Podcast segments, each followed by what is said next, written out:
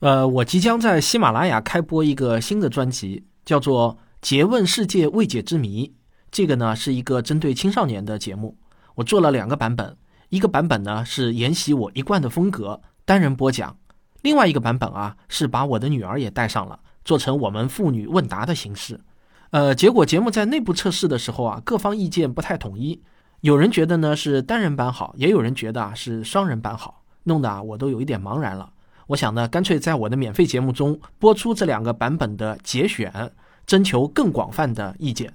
希望你能留下您的宝贵意见，告诉我你觉得哪个版本会更适合青少年啊？不过最好留言的时候呢，你能告诉我您是成人还是青少年，这样呢会更有助于我做判断。当然，你有其他意见也可以提。好，谢谢大家。我们先来播放双人版的节选，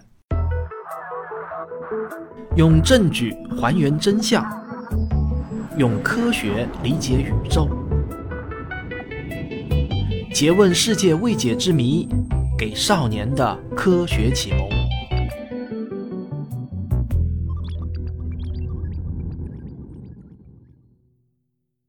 爸爸，我今天在同学那里看到一本书，是讲飞碟的。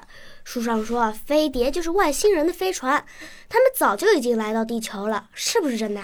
嗯，你说的这个飞碟啊，外国人呢一般叫 UFO，它是一串英文的缩写，也就是 Unidentified Flying Object。嗯，老爸的英文念的没你好，你来给大家念一下。嗯，好，Unidentified Flying Object。嗯，对，念的很好。这个直译过来呢，就是不明飞行物的意思。国内的很多文章啊，还喜欢把这个词翻译成飞碟。台湾人把 UFO 叫做什么？你知道吗？好像是叫幽浮。对，幽浮，幽灵的幽，漂浮的浮，像鬼片儿一样。所以啊，请记住，我后面说到的 UFO 呢，就是不明飞行物、飞碟、幽浮。那在我的印象中啊，已经有很多年没有关于 UFO 的大新闻了。本来呢，我以为 UFO 是外星人的飞船这样的传闻啊，已经慢慢的淡出了公众的视线。没想到啊，二零一七年的十二月十六日，正当大多数人准备迎接新年的时候，在 UFO 爱好者的圈子里面就炸开了一条重磅新闻。和以往一闪而逝、模模糊糊的报道中的飞行器不同啊，这条新闻是有关美国国防部的。先是大名鼎鼎的《纽约时报》率先报道了，后来呢，美国国家公共电台 NPR 也转载了。这个 NPR 也是口碑非常好的媒体。根据他的报道，在每年六亿美元的国防部预算中，有两千两百万是保密的。现在呢，这个秘密揭晓了，它用于了一个被称为“航空航天威胁先进识别计划”的项目。这个项目啊，正是从二零零七年开始的。他负责调查各种关于不明飞行物，也就是 UFO 的报告。这句话很重要啊，每年可是有两千两百万美元，这可相当于一点四亿人民币啊！这些钱都被用来研究 UFO 了。那这在对每一分纳税人的钱都要谨慎负责的美国，可以说啊，是一时激起了千层浪。为了说明这个消息的可靠性，《纽约时报》在报道的时候啊，还特意说了他们的消息来自三个渠道，包括国防部的官员、项目的参与者和《纽约时报》自己的线人。现在呢，关于这个项目的确切消息啊是这样的：它是由一位叫做路易斯·埃利佐多的军事情报官员领导的，工作地点呢就是在五角大楼的 C 环。美国的五角大楼就是国防部的办公室，我不知道你见过没有啊？没，就是形状呢挺奇怪的，五角形的，从天上看啊，有一点像五角飞碟，里面的结构啊也是错综复杂的，像迷宫一样。我记得在郑渊洁的童话书里也有这么一个东西，叫做五角飞碟。对，不过那个跟五角大楼没有关系啊。那么十年两亿多美金砸下去。这个项目到底有没有获得一些令世人瞩目的成果呢？哎，这里呢我就要卖一下关子了。在继续给你揭秘之前啊，我要带你回顾一下 UFO 的历史。那么他们到底是不是外星人的飞船呢？我有点小激动啊。说起 UFO 和它的探秘啊，一切的开头还得从1947年的夏天说起。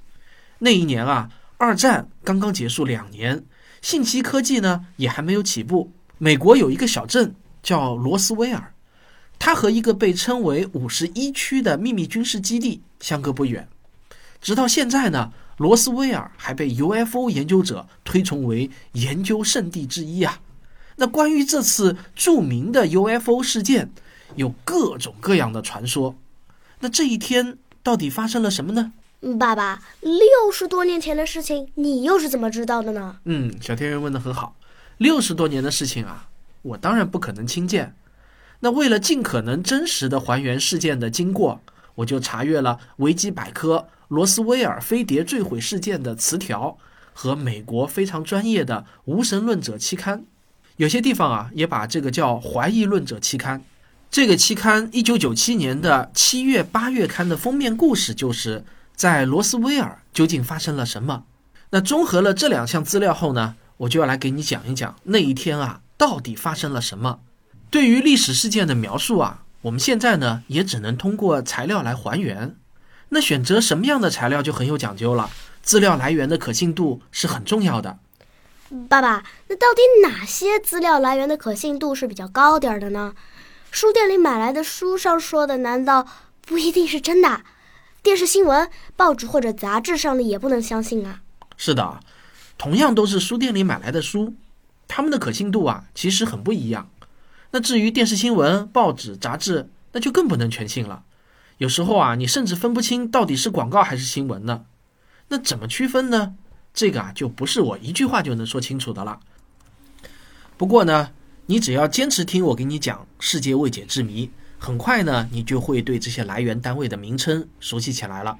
爸爸，我经常听你说维基百科，这维基百科到底是什么呀？一本书吗？啊哈，这个啊，我都忘了跟你解释了。维基百科呢是一个网站，维就是维生素的维，基呢就是基础的那个基，这是全球最大的百科网站，全世界有几亿人在使用呢。当然啊，维基百科上的内容也不一定都是可信的。但是它最大的一个好处啊，就是所有的资料都可以追根溯源，查到最初的来源和出处。只要我们有足够的耐心，我们就可以做进一步的真假判断。可以说啊，维基百科是一个非常好的工具。我还以为最大的一个百科网站应该是百度呢。那好，我明白了，继续讲罗斯威尔的故事吧。好的，那年的七月四号，罗斯威尔发生了一场罕见的大雷雨。他能够做出这样的判断，和他拥有的物理学本科学历有关呢？啊，真的有外星人啊？到底是不是真的？罗斯威尔事件的真相是什么？那些离奇的传说到底是真的还是假的？哈哈，今天啊，时间不多了，你该做作业去了。我们下期再接着说。老爸，你好过分！好，随着我那一声邪恶的笑声啊，这个双人版的试听呢就结束了。接下去呢，我就播放单人版。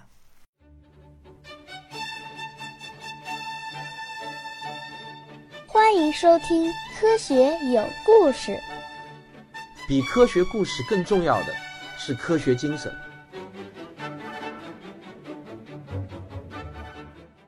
我们平常说的 UFO 是一串英文的缩写，也就是 Unidentified Flying Object，直译过来呢就是不明飞行物的意思。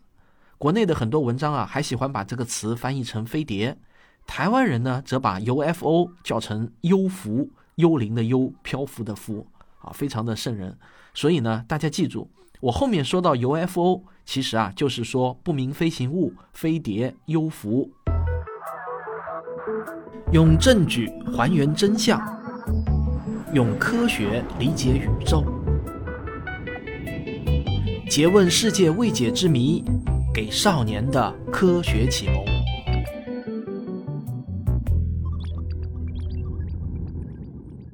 实际上呢，已经有很多年都没有关于 UFO 的大新闻了。我本以为啊，UFO 是外星人飞船这样的传闻已经慢慢淡出了公众的视线，没想到啊，就在2017年12月16日，正当大多数人都准备迎接新年的时候，在 UFO 爱好者的圈子里面炸开了一条重磅新闻。和以往一闪而逝、模模糊糊的报道中的飞行器不同。这条新闻啊，是有关美国国防部的。先是大名鼎鼎的《纽约时报》率先报道了，后来啊，美国国家公共电台 NPR 也转载了。这个 NPR 也是口碑非常好的媒体。根据报道呢，在每年六亿美元的国防部预算中，有两千两百万是保密的。现在啊，这个秘密揭晓了，它用于了一个被称为“航空航天威胁先进识别计划”的项目。这个项目正是从2007年开始的，它负责调查各种关于不明飞行物，也就是 UFO 的报告，每年有两千两百万美元，这可相当于一点四亿人民币啊！这些钱都被用来研究 UFO 了，这在对每一分纳税人的钱都要谨慎负责的美国，可以说是啊，一时激起了千层浪。为了说明消息的可靠性，《纽约时报》在报道的时候还特意说了，他们的消息来自三个渠道，包括了国防部的官员、项目的参与者和《纽约时报》自己的线人。在美国呢，著名的报业巨头啊，仍然是各种真相最有力的揭露者，每一家都有自己的线人。美国历史上最著名的线人，就是最后导致尼克松总统下台的一名线人，代号申猴。其实啊。国防部自己也知道，每年花两千两百万美元研究 UFO，这听上去啊，实在有点儿太奢侈了。所以呢，他们之前呢就有两种对外的统一口径：一种是说啊，对不起，这个项目并不存在，这是一个谣言；还有一种说法是呢，这个项目存在过，但二零一二年就停止了。你们啊，这是老黄历了。但是媒体深挖了内幕后啊，就发现。二零一二年只是在官方层面停止了，仍然有部分员工还在继续工作。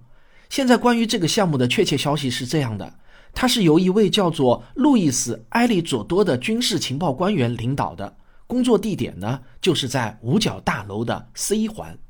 美国的五角大楼就是国防部的办公室，不知道你们有没有见过？形状啊挺奇特的，从天上看呢就像一只五角飞碟。里面的结构那也是错综复杂的，像迷宫一样。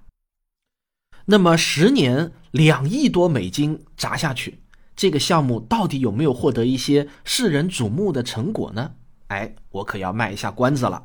在继续给你揭秘之前呢，我要带你回顾一下 UFO 的历史，他们到底是不是外星人的飞船呢？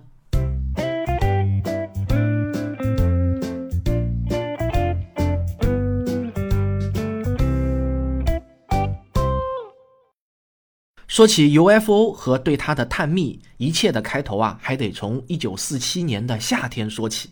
那一年，二战刚结束两年，信息科技还没有起步。罗斯威尔和一个被称为五十一区的秘密军事基地相隔不远。直到现在呢，罗斯威尔还被 UFO 研究者推崇为研究圣地之一。关于这次著名的 UFO 事件啊，有各种各样的传说。六十多年前的事情。当然，我也不可能亲见。那为了尽可能真实的还原事件的经过，我查阅了维基百科罗斯威尔飞碟坠毁事件的词条和美国非常专业的无神论者期刊，有些地方呢也叫怀疑论者期刊。这份期刊一九九七年七月八月刊的封面故事就叫《在罗斯威尔究竟发生了什么》。对于历史事件的描述，我们现在呢也只能通过材料来还原。那选择什么样的材料就很有讲究了，资料来源的公信力是很重要的。那么哪些资料来源是公信力比较高的呢？你只要坚持听我的这个节目，你很快就会对这些来源单位的名称熟悉起来了。好，下面呢我就来给大家讲。好，感谢各位留下您的宝贵意见，留言啊，请直截了当，直接说我推荐双人版或者我推荐单人版，然后可以再写您的理由。啊，不过最好留言的时候呢，你能告诉我您是成人还是青少年，这样呢会更有助于我做判断。谢谢大家。